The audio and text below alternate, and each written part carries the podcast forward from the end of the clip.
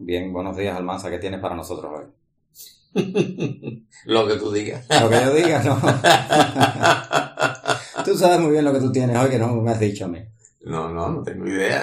¿Cuál, cuál, es el tema? Dime cuál es el tema. Bueno, el tema, el tema es que vas a hablar acerca de algo que tenía que ver con cosas que pasaron hace algunos años, pero que tienen relevancia todavía hoy. Eso es lo único que sé. No, en, en realidad parece que demuestras un exceso de timidez por lo terrible del tema. Es este asunto de eh, los intelectuales cubanos en la vida cubana actual. Supongo que sería el tema, ¿no? Hay intelectuales cubanos. Eso eh, eh, eh, habría que empezar por demostrarlo, ¿no? Pero bueno, ya demostrar que hay vida actual ya fue que va más allá. también, también. No, no vamos a, caer en unos excesos de definiciones tan abrumadores porque si no el podcast dura el triple de lo que ya está durando.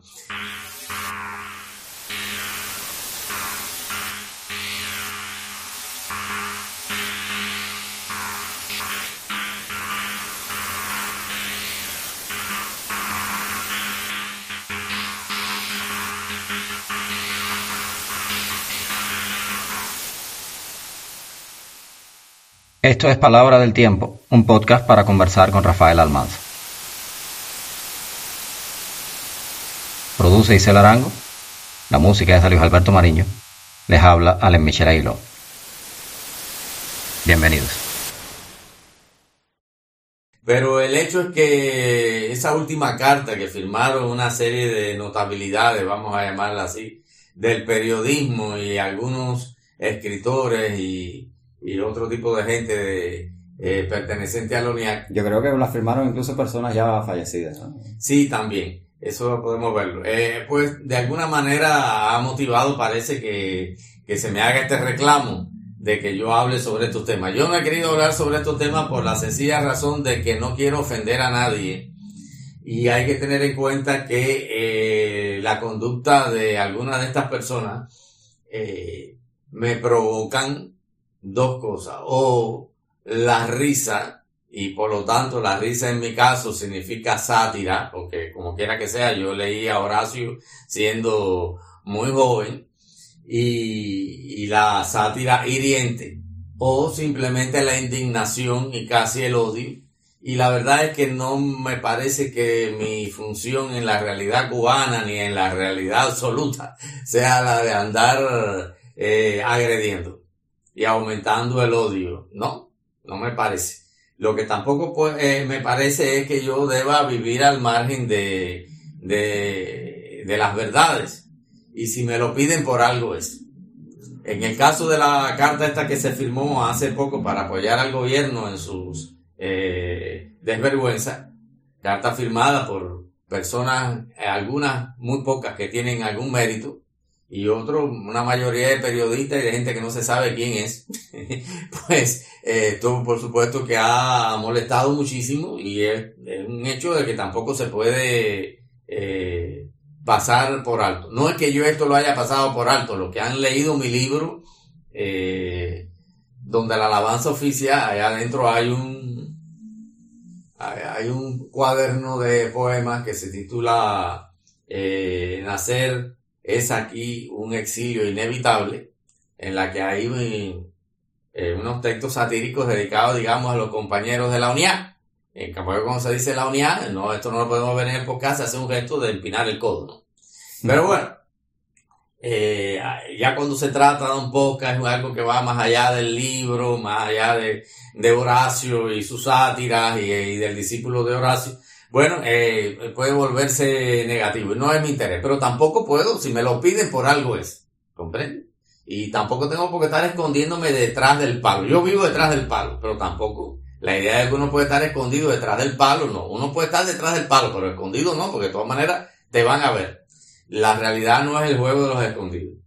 Entonces, eh, por ejemplo, en el caso del, de, la carta en cuestión, pues, eh, me tocó una especie de pequeño protagonismo porque alguien me hizo ver que había firmado la carta a José Rolando Rivero, un poeta vileño al que yo conocí siendo joven. No era amigo de José Rolando, pero me pareció muy extraño que José Rolando eh, pudiera haber firmado la carta, porque unos días antes me habían dicho que José Rolando había muerto. Incluso yo creía que José Rolando había muerto en el exilio. Resulta que no, que él fue a Estados Unidos pero regresó y, y murió en Ciego de Ávila. Era un hombre de mi edad, más joven que yo creo, algunos años, de manera que no merecía morir tan joven este señor, que era un, poeta avileño de calidad, una persona que yo respetaba por su obra. No era un gran amigo de él, siempre lo defendí y, y después algunas personas me han dicho que ha tenido una, una, una evolución que yo no conocía, pero lo que sí está claro es que eh, aún si José Rolando hubiese estado vivo, eh, era muy difícil que firmara esa carta. Pero además el problema es que había fallecido, lo cual muestra el grado de farsa que contiene No, es que el, la el- carta. El precio de ser miembro de la UNA, eh, de la UNIA, eh, de la UNIA es que caes en unas listas automáticas de firmar cartas que son... Claro, sí, es que eh, se trata de un, re- Ah, de un recorta y pega de nombre de personas que se saben que no van a protestar porque se haga este procedimiento por la sencilla razón de que no pueden protestar. No pueden protestar porque tienen un cargo, han tenido unos privilegios y a eso se tienen que atener. Yo, por ejemplo, eh, cuando las manifestaciones hicieron algunos de estos personajes después del 11 de julio, yo conozco cómo viven algunos de ellos. Está claro que ellos, por ejemplo, todas esas personas que salieron sin camisa, chancleta, a la calle, tienen que parecerle a ellos una abominación. Eso no forma parte del socialismo. No, no, lo que forma parte del socialismo son los que señores que se ponen esos zapatos. Porque ellos usan unos zapatos, pero no como los nuestros, ni una ropa. Uno va ahí a La Habana, a esas instituciones culturales, y se encuentran unas personas que están trabajando con una ropa con la cual ningún otro escritor democrático usa ni siquiera para ir a un dancing live, en el caso de que vayan. No, no, ellos viven en un nivel, por ejemplo, uno de ellos es un individuo que ha participado en la diplomacia. Yo la última vez que lo vi fue en el año 2000 y aquello era descomunal como estaba en Casa de las Américas, vestido un día cualquiera. Por supuesto, cuando ven a, esos desarrapados por la calle, ellos tienen que agredirlo y tienen que decir que eso está en contra del socialismo, porque ellos hacen muchísimas décadas que no ven eso. Si algunos ni siquiera salieron de allí, sino que salieron de la clase media, profesional de, o de la exiliada. Pero además de eso es que ellos se desconectaron del pueblo hace mucho rato. Como dice mi poema del libro que cité, salieron del pueblo y desde luego no, no, no volvieron a él nunca más. Entonces de, de ahí parte eso, no sé, parte de que estas personas forman parte de, de lo que la eh, Gramsci, que ustedes saben, eh, uno de los iconos que sobrevive de- del marxismo, eh, Gramsci decía que había una intelectualidad orgánica de la burguesía, en la cual él incluía, digamos, a Benedetto Croce. Lo que pasa es que todavía leemos a Benedetto Croce, al que casi no leemos es a Gramsci, y muchísimo menos a estos infelices aquí que están pasando por, digamos, escritores o artistas en el país de Lezama o de Alicia Alonso, por no hablar de José Martí. Se trata de unas personas que no tienen rango ninguno.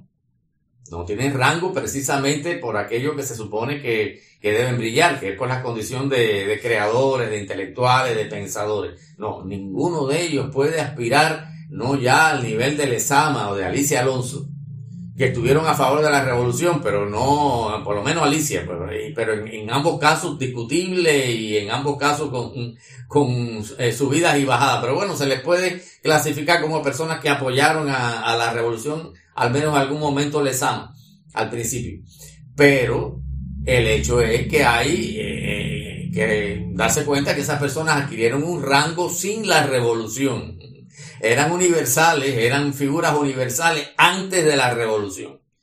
Y su adhesión tenía su lógica, que de eso vamos a hablar.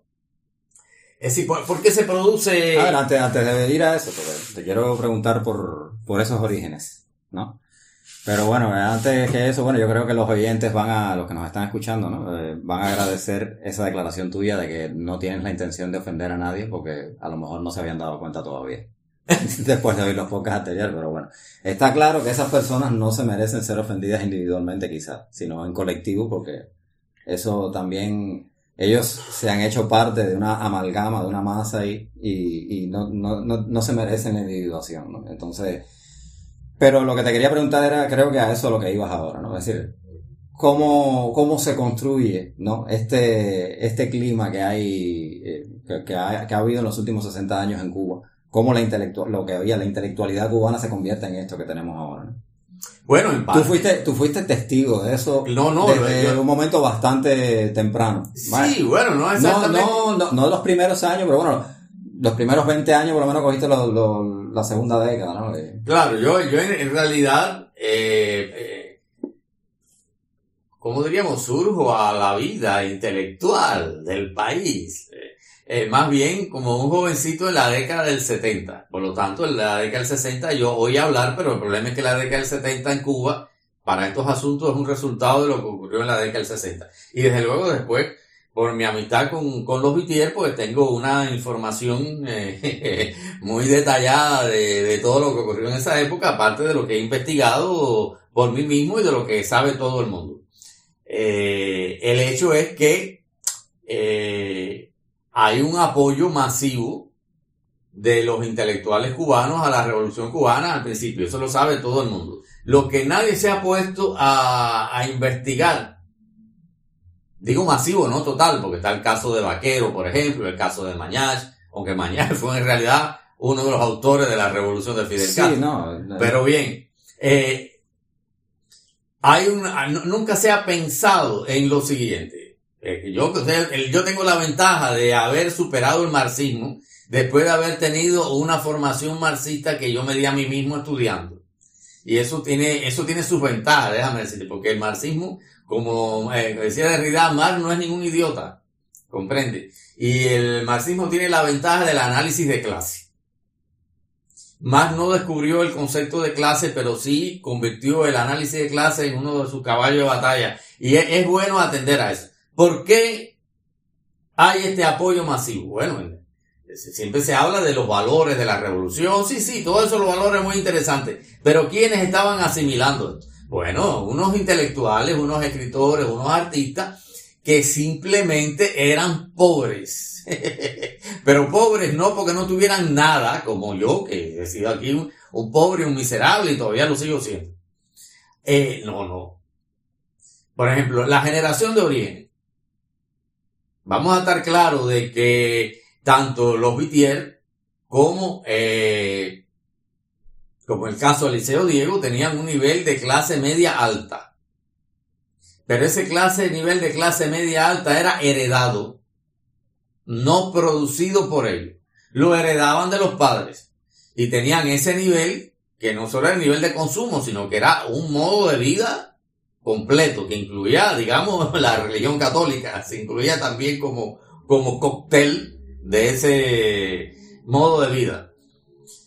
Bueno, esas personas habían heredado, digamos, Eliseo heredaba la casa de El Vedado y la casa de Arroyo Naranjo.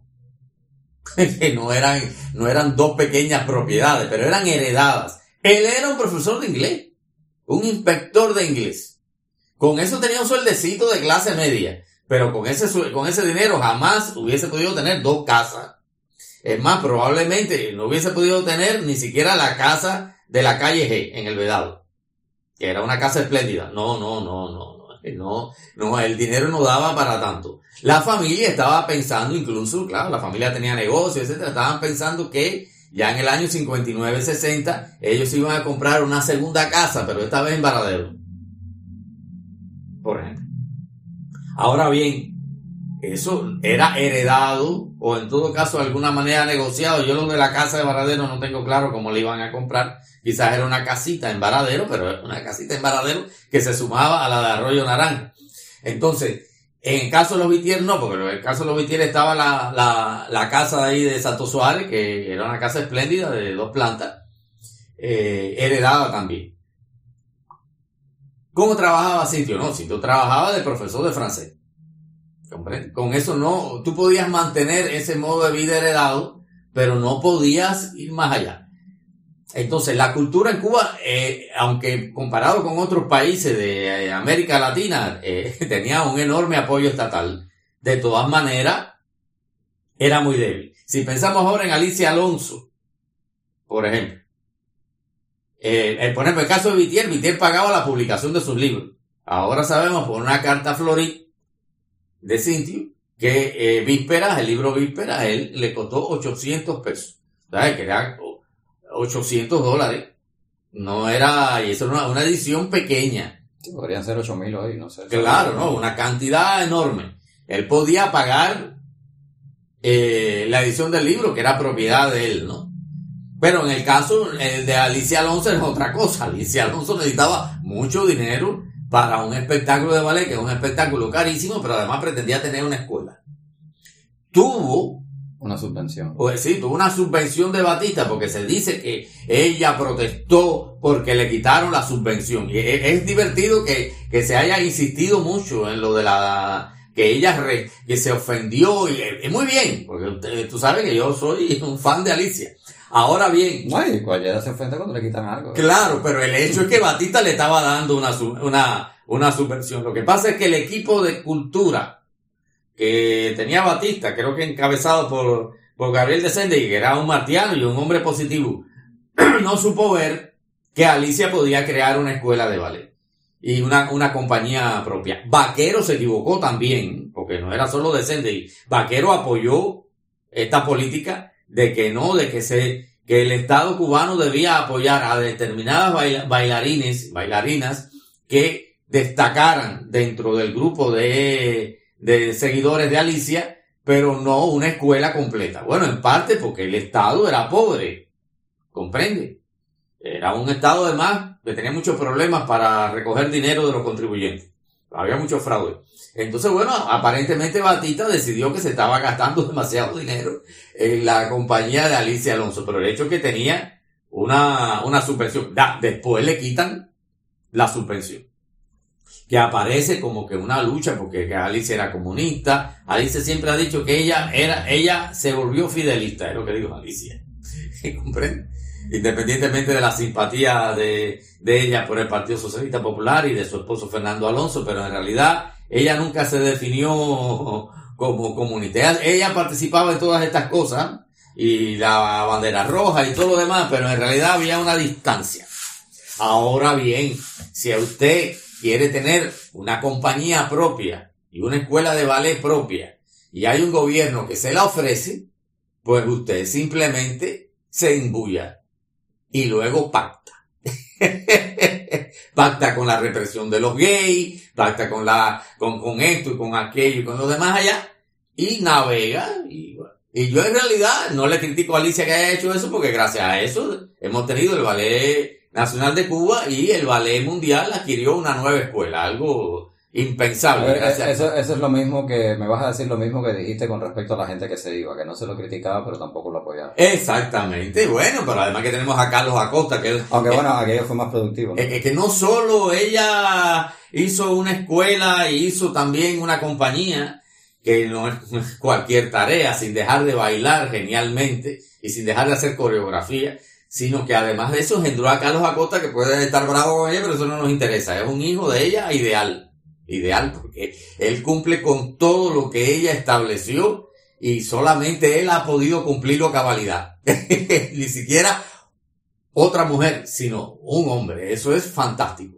Y por lo tanto, yo no tengo nada que criticarle a Alicia por esa adhesión. En fin de cuentas, tú puedes estar, eh, no sé, puedes ser Margot Fontaine y, tener, eh, eh, participar de la compañía de ballet oficial de Gran Bretaña y Gran Bretaña ha hecho unas cosas realmente feas. O tú puedes estar en el ABT eh, en, eh, en, Estados Unidos y también eh, de alguna manera recibe subvención del Estado norteamericano que ha hecho también unas cosas feas a nivel internacional e incluso doméstico. De manera que hay, hay ramas del arte que necesariamente necesitan un pacto con el poder político para sobrevivir. Y yo ante eso me callo, hay que callarse porque si no, no existiría nada. No, existiría la música de Lully, que era un esclavo de, de, Luis XIV. Es decir, eh, forman parte de, la, de las desgracias del ser humano que podemos después profundizar. Ningún poder político puede ser moralmente puro. Exactamente, exactamente. No, ni las personas tampoco. Puros son, son eh. Cristo y su madre, nada más. Entonces, ¿qué es lo que ocurre? que estas personas en realidad recibieron un apoyo eh, que a ellos les pareció en un primer momento algunos, en el caso de Liceo y de, y, de Cintio, que intentaron huir del país en el año 61, ellos intentaron escapar, pero finalmente no lo hicieron. A pesar de esa discrepancia, luego, bueno, pues se fueron, eh, fueron pactando con el poder. Bien. En el caso de Lezama, por ejemplo, si vemos las cartas a Eloísa, vemos cómo las cartas de los primeros años de la revolución son realmente muy dramáticas y muy de opositor. Sin embargo, cuando eh, él empieza a trabajar en el Instituto eh, Cubano de Literatura y Lingüística, la carta cambia. El tono de la carta, puede buscarlo, cambia. Dice, bueno, yo, o sea, yo estoy trabajando ahora aquí haciendo lo que siempre quise hacer escribir sobre literatura cubana. Y gracias a eso tenemos el ensayo, digamos, sobre Cenea o sobre el regañón, que están en la cantidad hechizada. Esos, esos ensayos, por ejemplo, son muy inferiores al resto de, de, los que están en la cantidad hechizada, pero también son brillantes ensayos y brillantes interpretaciones de, de la vida cultural cubana. Bien, hubo un cambio. Por ejemplo, en el caso de Lezama, Lezama era un empleado de eh, cultural de Batista. Vamos a estar claros que esto no se dice, pero eh, hay que empezar a ver cómo son las cosas. Él era un programador cultural. Pasa de programador cultural de Batista a investigador oficial del Estado Socialista Cubano. Para él era un paso adelante. era mejor. Está un hombre ya que tenía eh, cincuenta y pico de años, ¿verdad? Que estaba en su madurez. Por lo tanto, él de alguna manera también se adaptó. Desde luego que se adaptó, eh, lo que digo es que, que apoyó, más que se adaptó. Después vino el escándalo de Berto Padilla y todo lo demás, todas las demás cosas que ocurrieron, ¿no? Porque bueno, Lezama sí mantuvo una, una postura mucho más independiente que el resto de orígenes. Ahora bien, es eso, es decir, el apoyo de los eh, intelectuales a la revolución viene dado también por la situación que tenía el intelectual cubano de la incapacidad. por una estrategia deliberada del nuevo Estado claro, captarlo. Había, había dos cosas, la incapacidad de, del intelectual en un país pobre de vivir eh, y mínimamente con su salario el, salario de su trabajo y la acción del Estado totalitario que necesita a esas personas como subordinados. Ahora nos hemos enterado de que Primo de Rivera, el fascista, eh, eh, había tratado de captar a Lorca como poeta laureado.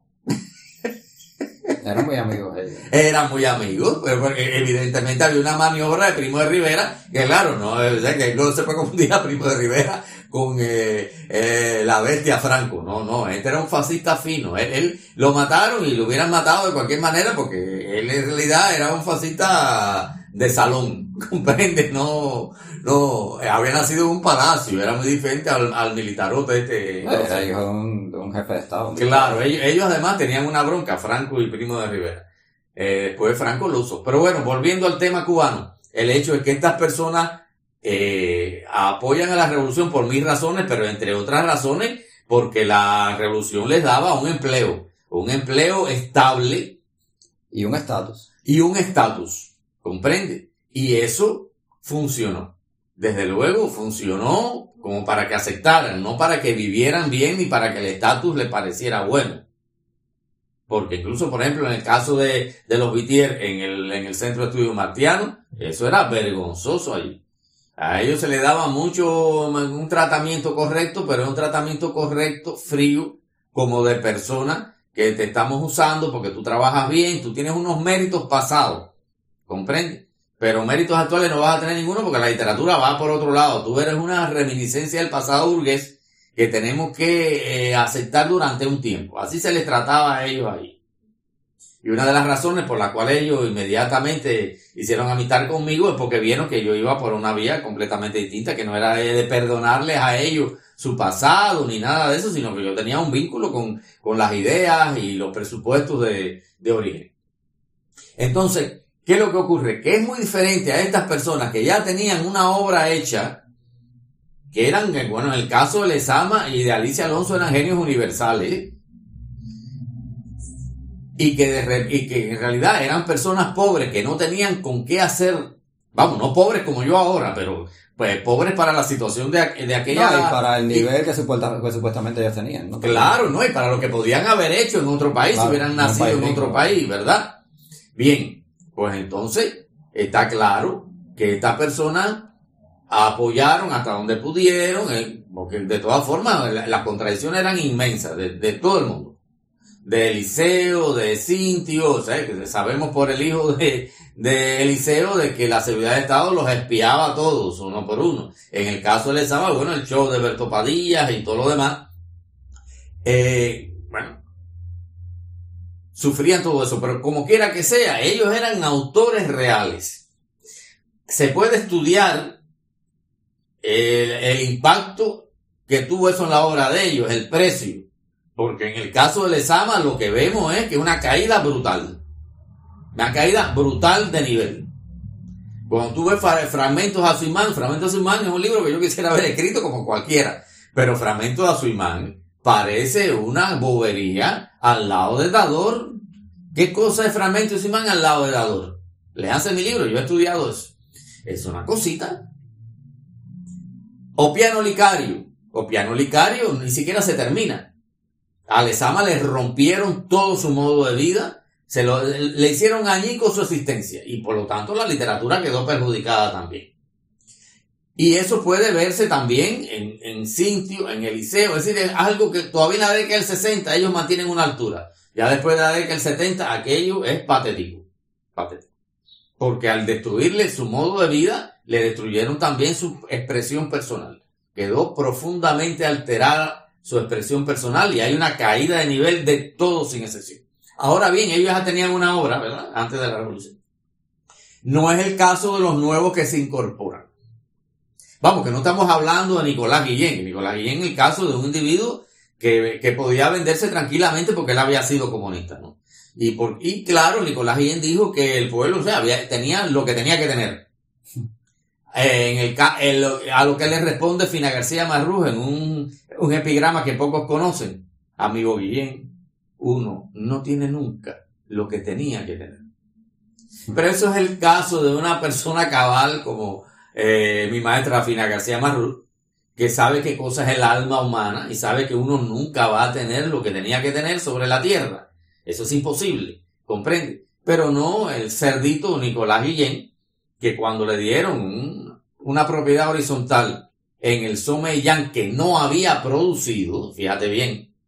Entonces él ya tenía todo lo que tenía que tener, una propiedad horizontal en, uno de los rascacielos de La Habana, del Vedado, y un carro con un chofer. Más la fama de que él era grandioso. Por lo el poeta nacional. El poeta nacional. Por lo tanto, él supuestamente tenía todo lo que tenía que tener para su nivel, ¿no? Para el nivel del cerdo y ahora hemos visto la escultura esa que han puesto aquí en la en la plaza de, de la Merced. Es, es, es porky. Es un porky, es decir, la, pues la, la, señora que esculpió esta obra realmente lo vio. Lo vio como un mendigo, como un puerquito gordo que está ofreciendo un, eh, un poema para que le den la cantidad de comida necesaria para seguir estando gordo. La, la, la estatua es hay que quitarla de ahí, en algún momento la vamos a quitar porque eh, su ubicación es absolutamente absurda, pero eso no quiere decir que no, que no sea buena en el plano ese No sé cómo nadie ha perdido la nariz chocando con esa. No, no, es, es horrible, pero lo que nos da es el verdadero bien. Un individuo que es un puerquito, comprende que ya tiene todo lo que tenía que tener, porque si usted tiene una propiedad horizontal, que la que no produjo, la que, que nunca generó nada, porque yo, por ejemplo, aquí me he pasado la vida arreglando esta casa. Cualquier progreso que haya en esta casa es resultado del trabajo mío y el apoyo de mis amigos, incluso el trabajo con mis manos, con mis propias manos, no que a usted le den un... Yo, yo estuve en la puerta, es decir, tú subías en el elevador y cuando se abre la puerta del elevador lo que había era la puerta Nicolás Guillén y nada más. Te veas totalmente aislado con un paisaje de mar, comprende, el malecón de La Habana y toda La Habana que podías ver por los, todos los cuatro costados, todas las ventanas del Somillán. Ah, claro. Este se vendió de esta manera, pero también es verdad que era comunista. No en el caso de los restantes intelectuales que estamos hablando, de los intelectuales de origen, que en realidad eh, habían heredado esa riqueza. Otros también mejoraron, como pudiera ser Leonelio Jorge Cardoso, etcétera, que, no pertenecían al grupo de origen, que también pueden haber mejorado o no. Yo no estoy hablando, me estoy centrando en orígenes porque son es aquellos los que yo he estudiado, los que conocí personalmente eh, y en el cual puedo dar un testimonio eh, en la que no tengo riesgo de equivocarme. ¿no? Pero es el hecho de que después aparecen los nuevos intelectuales, ¿verdad? Que no han heredado, o han heredado, algunos han heredado, porque algunos sí heredaron, porque salieron de, son hijos de la clase media eh, habanera. Yo, por ejemplo, he visto un intelectual que sale por la, salía, no sé, porque yo no veo eso, la mesa redonda, que ese señor es hijo de, de un individuo que trabajaba en la Shell o en una de las empresas norteamericanas eh, en, Cuba, en, una, en una, un apartamento simétrico al de el, edificio al lado, que es simétrico, donde finalmente se, se mudó Eliseo Díaz. Un cuarto piso espléndido, con muebles chipendé y todo lo demás, todo eso es heredado. Y bueno, ese señor es un especialista que trabaja para la seguridad del Estado en materia de Estados Unidos de América. bueno, algunos quizás heredó eso, pero la mayoría no, la mayoría son personas que salieron de aquí y bueno, ellos... Estás hablando de los nuevos. De, los nuevos, estoy hablando ahora de los nuevos, de los nuevos. El nuevo que ya tienen mi edad. Sí, claro, eh, Son personas que ya son muy mayores de edad. Y un poco mayores que tú, gente de veintipico de Claro, también. Esa que no tenían una hora previa. Claro, algunos, algunos salieron, por ejemplo, eh, es, que, es que no quiero mencionar nombres. Algunos salieron de la clase media, protestaron, fueron castigados, también los partieron en dos en el año setenta y pico, pero de todas formas esa gente después se les sobornó. Se le dio, alguno de ellas tiene una mansión, porque no es lo mismo que usted le den algunos, algunas, eh, una casita, algo para mejorar, un carro, cosa que yo, a mí me parece que está muy bien, pero ya cuando usted le dan una mansión ya es otra cosa. Ahora bien, esas personas simplemente eh, estuvieron todo el tiempo aspirando a eso, a tener todo lo que tenían que tener y, lo lograron. Lo lograron ya en la década del 90, es decir, que mientras el pueblo cubano se sumía en la mayor miseria, estos individuos, al contrario, empezaron a prosperar con la política de soborno de Fidel Castro a través de eh, eh, eh, señor ministro de Cultura de la época ellos lo demandaron. Yo conozco a las personas que, decían, no, mira, Almanza, el problema es que tú estás equivocado. Eso de libertad para el pueblo. No. Libertad para nosotros. Al pueblo no se le puede dar libertad. No, no, son personas muy groseras. Eso no. Esto de viajar y de volver y de tener casa y luego tener internet, eso hay que pedírselo al gobierno para nosotros, pero no para el pueblo. Bueno, aquí tenemos el caso de, del el individuo este, que, se lo voy a decir el nombre porque ni hablar. En el caso de Luis Salores, que cuando yo protesté porque los cubanos no lo dejaban entrar en, en, los hoteles, me dijo que si yo estaba loco de permitir que el pueblo fuera a destruir esas instalaciones turísticas. Claro, él salía de la clase media camagüeyana. Yo no, yo, yo salí del pueblo. Y yo fui con mi, mis padres y mis tíos a los hoteles y nunca vi que ellos destruyeran nada y eran personas del pueblo. Pero a él le parecía que una persona que no tiene un jarrón chino en su casa, cuando llega a un hotel, coge la toalla y la mete en el, en la taza del servicio.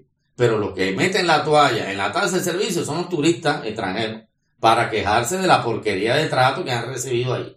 Y entonces ellos se cogen y meten allí y rompen y hacen cualquier cosa un músico de estos alemán que traía a mi amigo Aguirre, que incluso en una aventura sexual con un visitaxista arrancó el, lavado del, baño.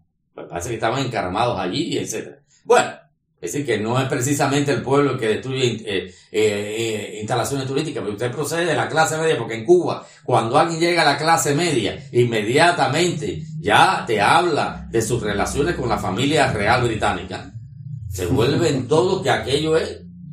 ni hablar. Cuando tienen un kilito más, ya esas personas son, pero bueno, de la más alta nobleza. Y claro, ellos aspiraron a eso y en la década del 90 se les dio.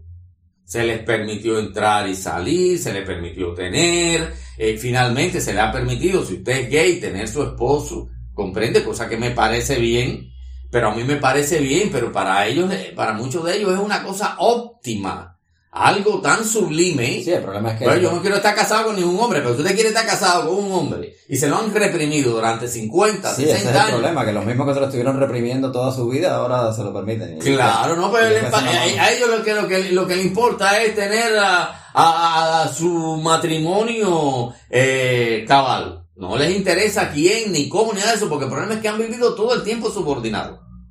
¿Comprende? Observa que todas estas personas, cuando yo hablo de las contradicciones, por ejemplo, de Lesama, Cintio, Eliseo con el, con el gobierno, es porque esas personas tenían una idea de qué cosa era la dignidad humana y la libertad de expresión. Pero ya estos no. Ya estos fueron cocinados, comprende, en el oportunismo de los intelectuales, en la que la libertad de expresión o la dignidad humana, esas son cosas que son burguesas, ridículas, y no ayudan a que tú te puedas casar con tu hombre. ¿Comprende? Ellos lo que aprendieron fue a, nadar y guardar la ropa. Efectivamente. Claro, esto eh, se estuvo peleando toda la década del 60, toda la de, sobre todo toda la década del 70 y toda la década del 80. Después de 20 años de lucha, cuando las cosas se pusieron malas, Fidel Castro llegó a la conclusión de que había que darle ciertos privilegios a estas personas para que se callaran. Y eso lo lograron a través de la política de dejar, en, en- primer término al principio, pero sobre todo de Abel Prieto. Es decir, se le dio este tipo de libertades a ellos. Yo, a mí, por ejemplo, me ofrecieron mil veces. Más que libertad es privilegio. ¿no? Sí, no, libertad no, unos privilegios. bien. Una, una, a mí, por ejemplo, me decían, Almanza, pero tú puedes tener internet porque tú eres un escritor. Dije, mira, yo voy a tener internet cuando la tenga todo el mundo. Y esperé tranquilamente a que me dieran internet como cualquier otro ciudadano. Nunca me, atuve a ningún privilegio de ningún tipo. Me atuve a que me castigaran, eso sí, porque el castigo educa y el castigo forma parte también del ejercicio de tu propia dignidad. Manera que me hayan castigado, ellos estarán muy felices de haberme castigado, yo también. Que me hayan castigado me ha parecido muy bien. Pero hay gente que no tiene, no sé, no tiene este lomo, ¿no? Que no tiene este lomo que Dios me dio.